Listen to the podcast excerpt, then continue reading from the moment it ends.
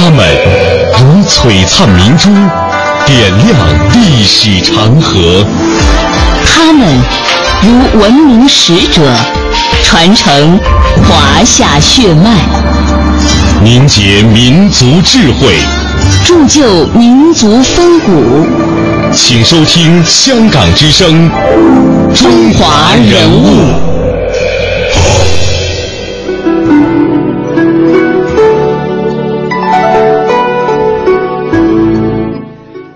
中华人物，启迪智慧人生。大家好，我是郑博。大家好，我是曼斯。在今天的节目当中，我们继续和您走进建筑学家贝聿铭。美籍华人贝聿铭先生与法国华人画家赵无极、美美籍华人作曲家周文忠被誉为海外华人的艺术三宝。在昨天的节目当中，我们和您走进了建筑师贝聿铭的成长之路。在贝聿铭的建筑人生中，建筑人生当中呢，法国卢浮宫的建设是非常有代表性的作品。那为什么法国人会让一位华人来设计自己国家的文化标志性建筑呢？贝聿铭又为何选择苏州博物馆作为自己的封顶之作呢？他怎样看待自己的中国情缘？我们一起走进今天的中华人物贝聿铭。他在巴黎卢浮宫修建金字塔，让无数法国人愤怒抵制。最终，他的作品成为法国人的骄傲。他在香港修建中银大厦，以奇巧的结构设计，全新阐释建筑美学，并代表中国人的雄心。美籍华人建筑设计大师贝聿铭为您讲述建筑之美。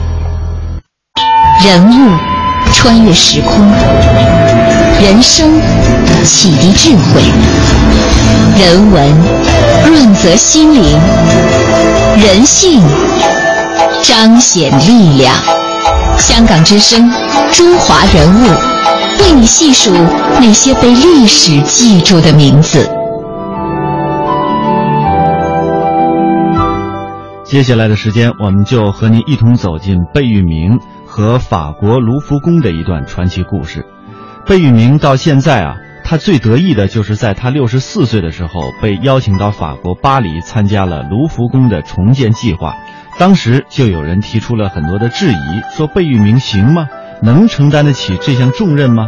这个时候，贝聿铭面对的是优越感极为强烈的法国人。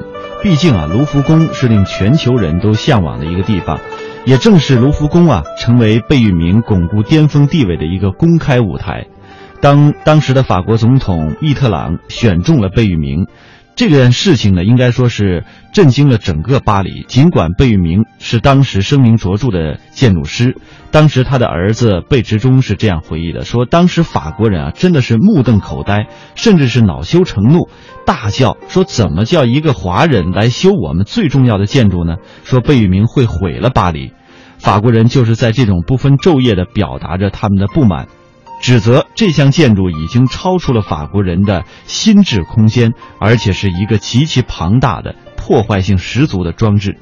那么，法国的政客和建筑界在当时也轮流起身攻击他。嗯，贝聿铭回忆说呢，我的翻译当时听的是全身发抖，几乎没有办法替我翻译我想答辩的话。舆论的方面总是批评居多。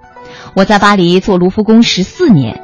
可以说，在舆论方面，跟巴黎的民众、法国的民众方面要讨论这个问题，差不多费了两年，免不了的。这是那因为这个卢浮宫的问题是法国国家的问题，并不是巴黎的问题，是国家的问题，是国宝，所以卢浮宫是国宝。很多人说第一的国宝，那我是中国人，我是美国去的中国人，所以。他们这方面不大了解，为什么要找一个中国的设计师到法国来改我们法国的国宝吗？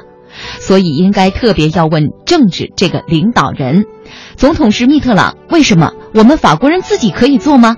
但是，呃，所以非但是建筑方面的问题，也是和政治连在一起的问题。可是呢，法国总统密特朗是一直坚决的支持贝聿铭。但这并不能够阻止法国人幻想着有一大块疤痕去毁了法国美人的容貌。他们抨击贝聿铭成了热烈的运动，高喊着“巴黎不要金字塔，交出卢浮宫”。那文化部的部长米奇盖他说：“金字塔是一颗寒碜的钻石。”他们形容这比拿破仑滑铁卢战失败，啊，英国人占领巴黎，企图从卢浮宫拿走拿破仑征服欧洲的掠夺艺术品的暴行，更令法国人愤怒。法郎的普通人接受不接受，对于我。啊，并不是最重要。我自己接受不接受，这个是比较重要一点。总而言之啊，我的主观呢，呃，当然是免不了了，总觉得是应该做的是对的。客观客观怎么看呢？这个我不知道。这个等历史方面呢，再再过几十年看看旁的人批评。历史要最要紧，最批评最重要的是历史。是要有一点时间，你不能说今天做了，明天怎么好不好？这个评价我觉得没有什么价值。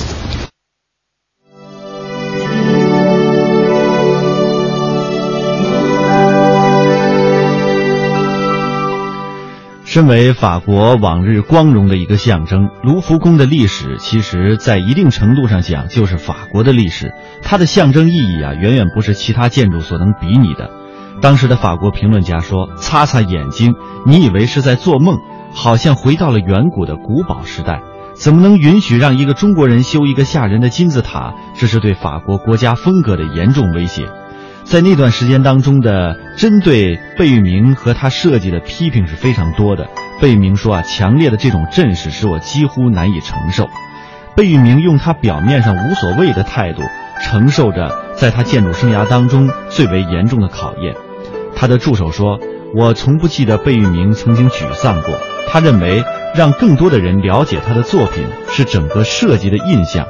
他是位非常冷静的人，每次看到他的时候，同样也得保持着那种独有的迷人的微笑。贝聿铭像许多了不起的人一样，什么时候都显得非常非常的平和，而且不受到外界这种强大压力的影响。在一九八八年，法国人接受了贝聿铭。”这年的三月，法国总统密特朗在新建成的金字塔里授予贝聿铭法国最高荣誉奖章。令法国人难堪的是，曾经极力反对的金字塔成了他们每一个人的骄傲。说贝聿铭把过去和现在的时代精神的距离缩到了最小，称金字塔是卢浮宫里飞来的一颗巨大的宝石。贝聿铭说：“你要想往一条新路上走。”免不了很多人觉得不大舒服，为什么要改呢？要改进是非常难接受的。大凡的人喜欢保存老的办法，我们做的以前的办法很好，为什么要改呢？在现代做建筑应该现代主义，不能往后走，要往前走。唯一的办法就是往前走。to have something that, that lasts, that, that says something. That means you, you really come, got hold of the essence. Otherwise, it's, uh, it's, it's transitory, it's, it's fashion. Thank you, sir. Congratulations, yeah. it's beautiful. Like You've it. given something beautiful to all of us. Thank, Thank you. you. I didn't give it. Mr. Mellon did. Really, uh, wonderful, sir. Thank you. Thank you. Yeah. I do, uh, of course, like people to enjoy my work. No question about it.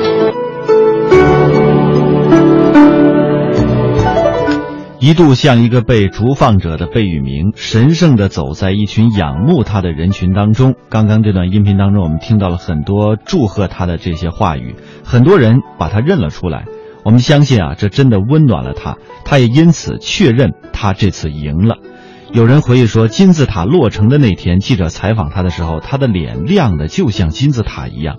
贝聿铭只是说，等这一刻已经等了很久。从来以谦恭姿态出现的贝聿铭说：“谦恭并不表示我有丝毫的妥协，妥协就是投降。”他这样评价金字塔：“金字塔和巴黎的夜空一样，活生生的。”贝聿铭说：“很难说我是什么感觉，我必须说我感到很骄傲，同时不能否认这是我的运气。很幸运，在一九八三年的时候我来到这儿。环境同样是我完成这次历史重任的关键因素，这是我生命当中的一件大事儿。这里最要紧的是做成功。有很多建筑物这个问题舆论纷纷，有很多人不赞成，也许做不成功，这也可能的。要做成功以后回想看一看，总觉得好像很愉快，觉得是应该干的，应该有这个决心给他们做下去，这是不容易的，费很多时间，可是免不了的。我觉得心里面很愉快。 I think that's important. This date here, say 1541, Francis I began the Louvre. Began the Louvre. And 1564, Catherine de Medici began the Tuileries, the garden, because he built the Chateau de Tuileries. So these are the historic uh, dates for, for the expansion of the Louvre, step by step. And then Napoleon III, and the reunite the Louvre with the Tuileries. And that is an important move and uh, perhaps the last piece of work done on the Louvre, to the Louvre, until today.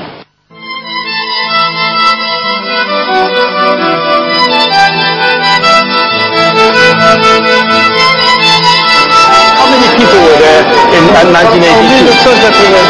Yeah. One million visitors. Three million people came here in 1982.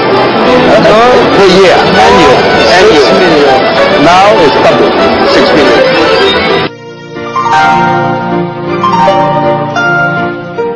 刚刚在这段音频当中，贝聿铭先生说，一九八二年的时候有多少人来这里呢？博物馆的馆员回答他说，每年三百万人，到现在呢涨了一倍，每年有六百万人来参观。对于他的作品，很多人给予了祝贺，给予了鼓励，说太棒了。贝聿铭说的最多的一句话就是谢谢。他说：“我当然真心的希望人们喜欢我的作品，但是那些作品的持久性对我来说更为的重要。”听到这个数字增长的呃六百万人每年来参观的这个数字之后呢，使贝聿铭感到非常的欣慰。而这个卢浮宫的复兴，则成为贝聿铭一生的荣耀。世界各地的人都来这里参观驻足。如果说建筑和生命有关的话，贝聿铭的建筑就极富生命力。他在极力的追求透明、反射，把金字塔倾斜下来，似乎是一种象征，但它一点儿也不占空间。这些有趣的设计使法国人再次体会到了他们常说的那种趣味。你必须要有光线，这个光线太重要了。如果说没有光线，还叫什么建筑呢？太阳的光线是神奇的，因为它变化多端。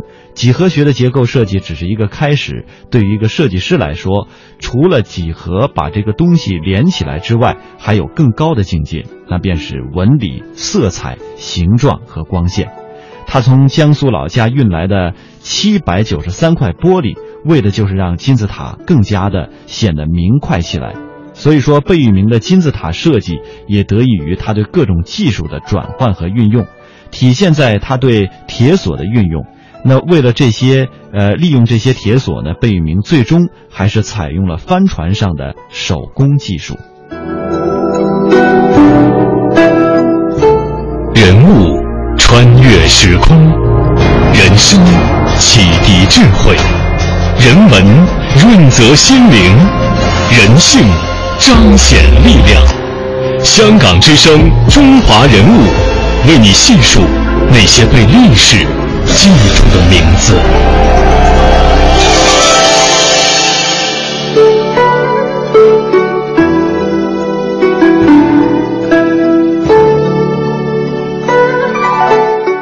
对于自己的创作观点和他的中国情缘，贝聿铭有着这样的自述，我们接下来和大家共同来分享。我出生在中国，长在中国，十七岁赴美国求学，随后在大洋彼岸成家立业。七十年代初，我首次回到阔别近四十年的中国探亲观光，心中无限感慨。中国就在我的血统里面，不管到哪里生活，我的根还是中国的根。我至今能说一口流利的普通话，平时的衣着打扮、家庭布置与生活习惯，依然保持着中国的传统特色。越是民族的，越是世界的。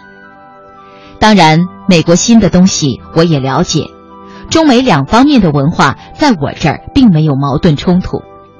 我在文化缝隙当中活得自在自得，在学习西方新观念的同时，不放弃本身丰富的传统。在作品中，我极力的追求光线、透明、形状，反对借助过度的装饰或历史的陈词滥调，去创造出独特设计。至于道，聚于德，依于人，游于义。建筑不是服装，可以赶时髦。建起来以后，不能说明不能说明年不流行了就立刻拆掉。我从来不赶时髦。你问美法两国的建筑师，他们都知道我比较保守，但我也从来不把自己定位成古典或者现代派。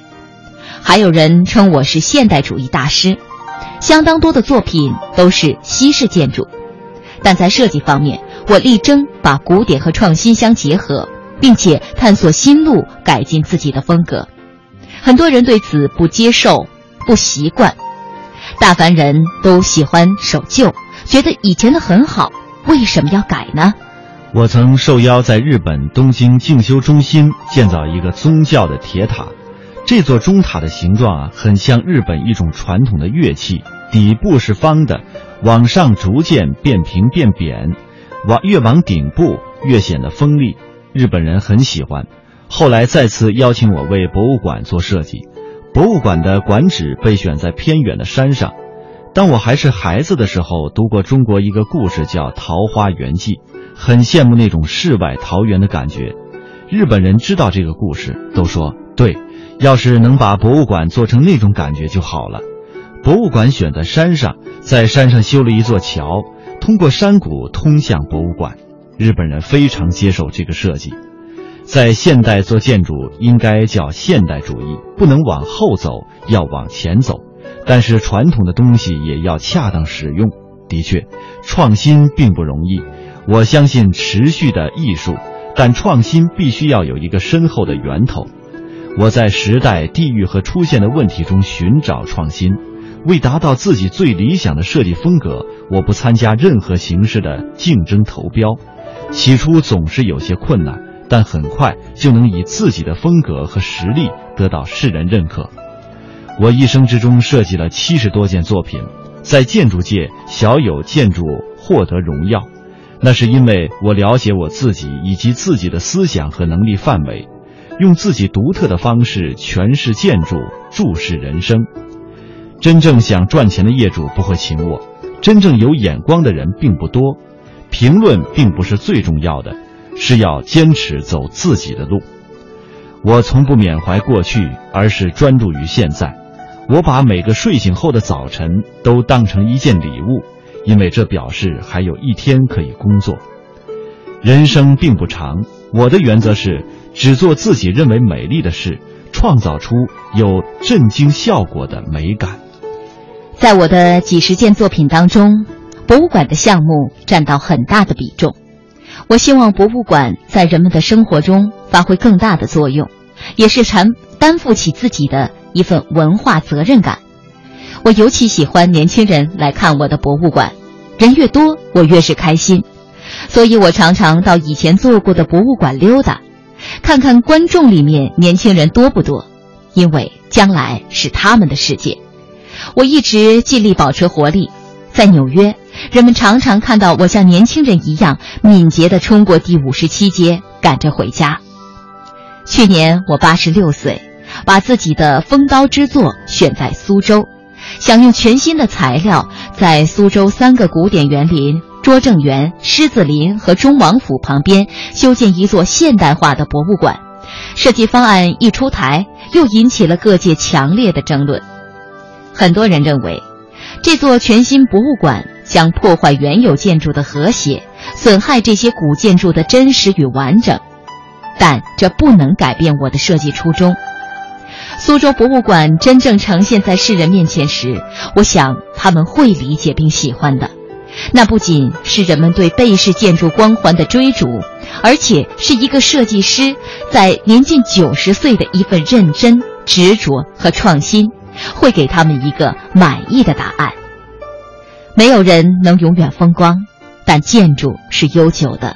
最要紧的是看你的工作如何，工作能否存在。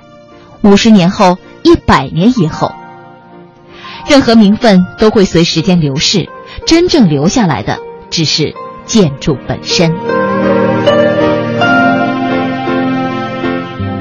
溯华夏五千年，英才辈出；激扬文字，书写风流；跌宕声韵，记录千秋；征战沙场，气吞山河。这里是香港之声，中华人物。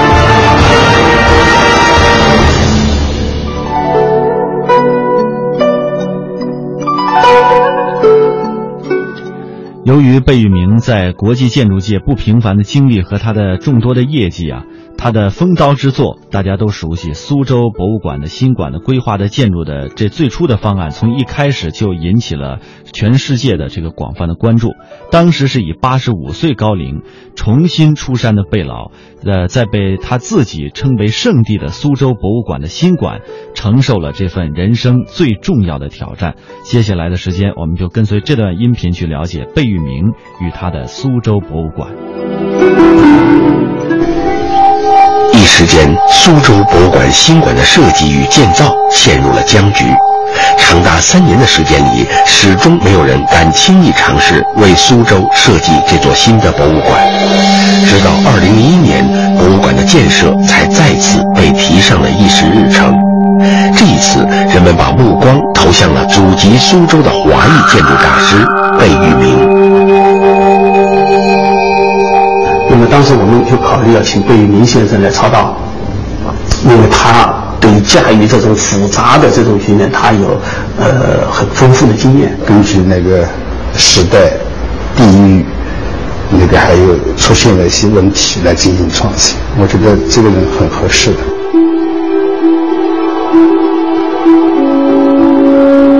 二零零一年六月。远在美国的贝聿铭接到了苏州市政府的来信，希望他能为这座古城设计一座新的博物馆。但是此时的贝聿铭已经退休了十余年，面对来自故乡的这一邀请，激动之余，他也有一些犹豫。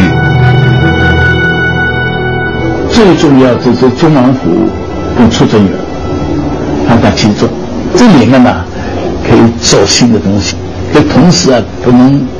破坏环境，所以要这个建筑要在书店里面最好摆进去啊，不觉得好像嗯这个东西是完全新的。嗯，很多很多国外的建筑师在中国做设计，褒贬不一，呃，当然意见也不一样。那么当然贝老呢也经常遇到这样的课题，呃，别人问他的想法，或者是请他在中国做设计，在八十多高龄这样的一个呃年龄里做这样一个项目。对他来说是很具挑战性的，所以呢，他也考虑了很多。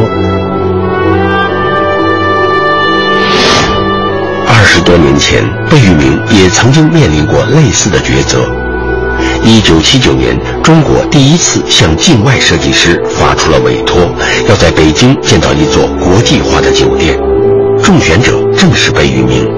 这一委托使他遇到了设计生涯中一次极大的挑战。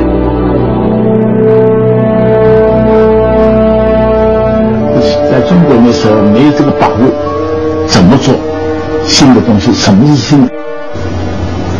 很难说。我总觉得，我觉得不够，经验不够，也不够了解中国的情况。我老实说，不敢做。我这个要想了，那是比较难难一点。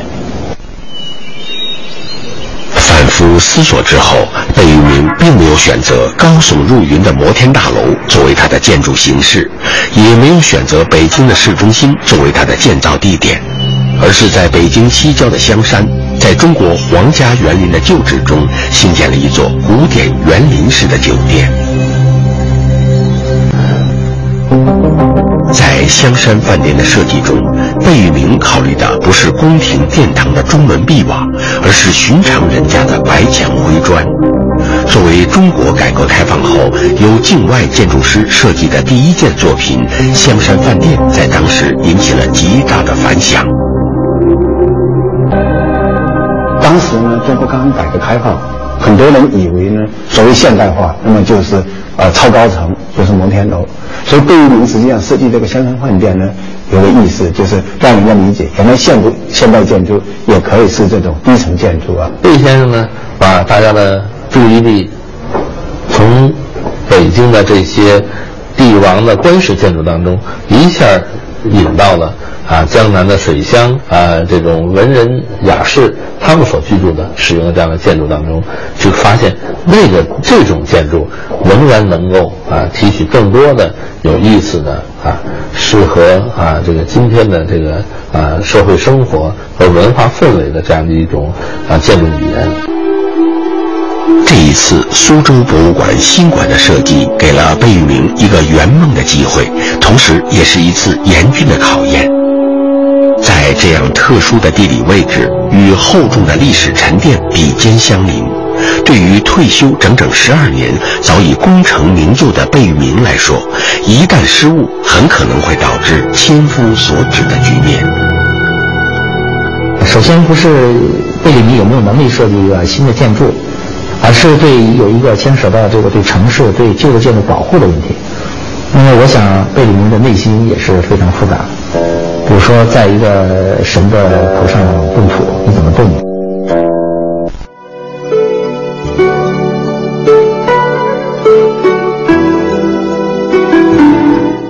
中华人物被历史记住的名字，我们利用两天的时间带您走进的是著名的建筑学家贝聿铭。也欢迎大家在每天晚上的七点三十分收听《中华人物》的重播。明天上午九点三十分，香港之声《中华人物》，我们再会。再会。